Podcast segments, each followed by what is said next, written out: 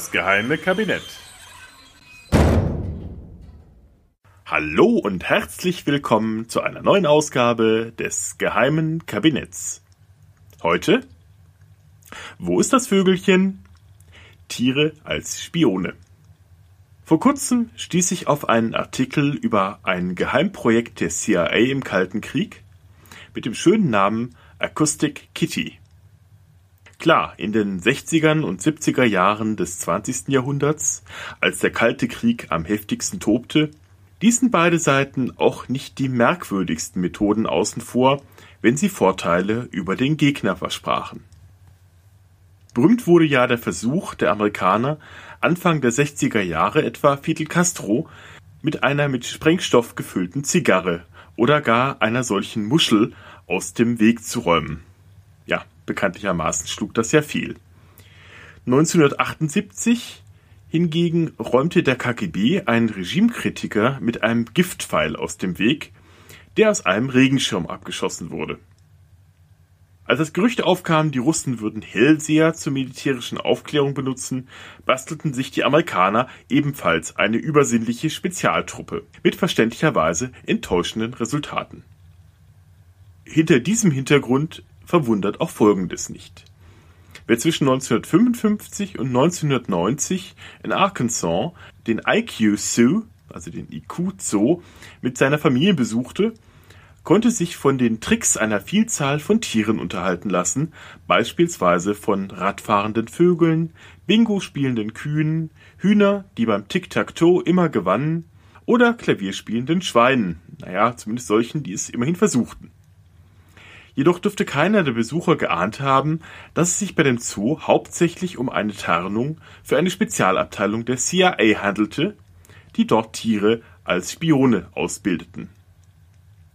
Der IQ Zoo war von Keller und Marion Breland, zwei ehemaligen Studenten des berühmten Psychologen und Verhaltensforschers B.F. Skinner, gegründet worden, die dessen Erkenntnisse der tierischen Konditionierung hier zunächst zu Unterhaltungszwecken umsetzten.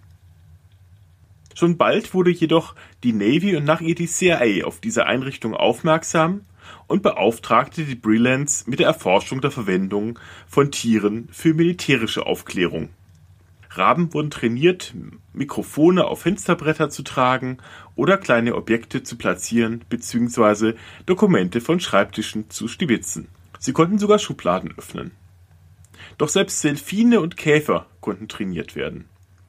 Allerdings ist unklar, inwieweit diese Agenten jemals eingesetzt wurden. Erst seit wenigen Jahren ist öffentlich bekannt, dass sich die CIA auch damals darum bemühte, schnurrende Vierbeiner als mögliche Spione zu verwenden. 1961 begann ein Projekt mit dem Tarnnamen, schon erwähnt, Acoustic Kitty, grob übersetzt akustisches Kätzchen, das, je nach Quelle, den amerikanischen Steuerzahler zwischen 10 und 20 Millionen Dollar kosten sollte. Die Idee bestand darin, eine Katze so zu trainieren, dass sie unauffällig Gespräche des Gegners abhören könnte. In ihren Körper sollte ein Funkgerät implantiert sein, das die Funkwellen zu einem versteckt wartenden Agenten übertragen sollte. Und was wäre schon unauffälliger als eine Katze, die im Park hinter einem Mülleimer herumstrich oder auf einem Fensterbrett in der Sonne lag. Mittels einer Technik, die später bei der Entwicklung des Cochlea-Implantats bei Menschen eine Rolle spielen sollte, wurde das Innenohr der Katze angezapft und mit Gerät im Brustkorb der Katze verdrahtet. Die Bewegung der Katze konnte mit Ultraschall gesteuert werden. An die Vorgehensweise erinnerte sich ein ehemaliger CIA-Officer so. Sie schnitten den Kater auf, steckten Batterien in ihn und verdrahteten ihn. Der Schwanz diente als Antenne, sie schufen ein Monster. Sie veranstalteten einen Versuch nach dem anderen mit ihm. Als sie herausfanden, dass er von seiner Aufgabe davonstromerte, wenn er hungrig wurde, steckten sie einen weiteren Draht in ihn, um das zu unterdrücken. Schließlich waren sie soweit. Sie nahmen ihn mit zu einer Parkbank und sagten, konzentriere dich auf die beiden Leute da, auf nichts anderes, nicht die Vögel, nicht auf eine Katze, nicht auf einen Hund, nur auf die beiden Kerle da. Zitat Ende. Diese Cyborg-Katze wurde erstmals nahe einer sowjetischen Anlage an der Wisconsin Avenue in Washington DC eingesetzt. Ein unauffälliger Lieferwagen hielt an der Straße und die Katze wurde herausgelassen. Sie tat ein paar Schritte auf die Straße und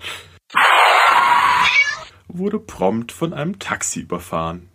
Fünf Jahre Entwicklungszeit und Training war binnen eines Augenblicks dahin. Von den Kosten für die Staatskasse gar nicht erst zu reden. 1967 wurde das Projekt schließlich als kompletter Fehlschlag klassifiziert und eingestellt. Zur Erleichterung der noch vorhandenen Testsubjekte, denen man die Technik entnahm und die danach noch ein glückliches restliches Katzenkleben geführt haben sollen. Behauptet zumindest die CIA und wann hätte die jemals die Unwahrheit gesagt? Aber das war nicht das erste Mal, dass sich die Geheimdienste der Mithilfe tierischer Helfer versicherten. 1907 etwa hatte der Apotheker Julius Neubronner aus Kronberg im Taunus ein Patent eingereicht, Tauben als himmlische Fotografen einzusetzen. Auf diese Idee war er gekommen, nachdem seine Brieftauben, die er bislang als geflügelte Rezeptboten und Überbringer kleiner Mengen an Medikamenten einsetzte, hin und wieder spurlos verschwanden. Da kam er auf die Idee, seine Leidenschaft für Film und Fotografie mit seiner Liebe zur Taubenzucht zu kombinieren. Seine Erfindung bestand aus einer nur 40 Gramm schweren Miniaturkamera mit Selbstauslöser, die er mit weichen Gurten seinen Tauben auf die Brust schnallen konnte. Zunächst war er beim Patentamt auf Skepsis gestoßen, als er jedoch Luftaufnahmen seiner geflügelten Fotografen nachreichte, wurden ihm 1908 das Patent tatsächlich erteilt man bedenke, zu dieser Zeit waren nur Luftaufnahmen per Papierdrachen, Ballons und ersten Raketen üblich, Tauben waren aber viel wendiger und im Gegensatz zu Raketen mehrfach einsetzbar. Das preußische Militär blieb hingegen lange skeptisch, was auch daran liegen mochte, dass dieses nun zunehmend über Flugzeuge für die Luftaufklärung verfügte.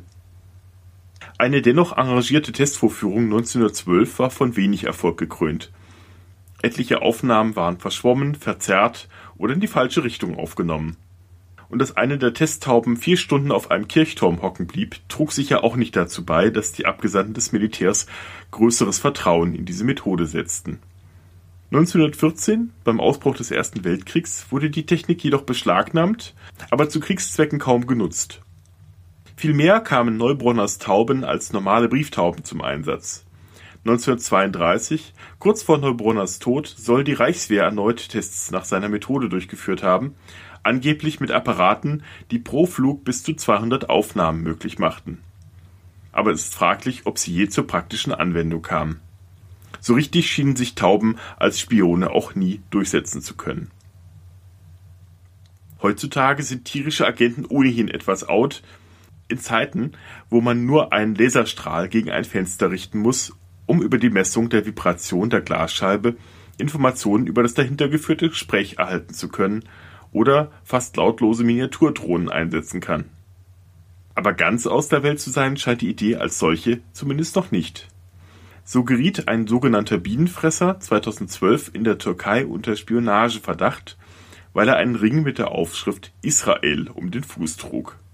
Es stellte sich jedoch bald heraus, dass der Vogel im Rahmen eines Forschungsprojekts über das Verhalten von Zugvögeln von Ornithologen beringt worden war und somit keine Gefahr für die nationale Sicherheit der Türkei darstellte. Die Türkei ist damit jedoch nicht allein. Auch ein Gänsegeier, der von der Tel Aviver Universität zu Forschungszwecken mit einem GPS-Sender ausgestattet worden war, geriet 2011 in saudi-arabischen Luftraum wurde vom dortigen Geheimdienst abgefangen und ward nie mehr gesehen. Bereits Jahre zuvor untersuchten ägyptische Behörden eine vermeintliche Mittäterschaft des Mossads an einem Haiangriff auf eine deutsche Touristin am Roten Meer. Der Iran hingegen verdächtigte einen Schwarm Brieftauben der Spionage, als die sich in der Nähe einer Urananreicherungsanlage niedergelassen hatten Zuvor hatte der Geheimdienst auch schon die Festnahme von 14 Eichhörnchen als Erfolg der iranischen Spionageabwehr verkünden können. Besonders tragisch ist schließlich auch die Geschichte vom Storch namens Menes aus dem Jahr 2013. Auch er trug im Auftrag der Ornithologie ein GPS-Gerät und wurde zunächst wegen vermeintlicher Agententätigkeit von den ägyptischen Behörden in Gewahrsam genommen, dann jedoch wieder freigelassen als er jedoch in Oberägypten auf einer Nilinsel bei einer Zwischenlandung einen Stopp einlegte, wurde er von Einheimischen erlegt und verspeist. Na, da brat mir doch mal einer einen Storch. Musik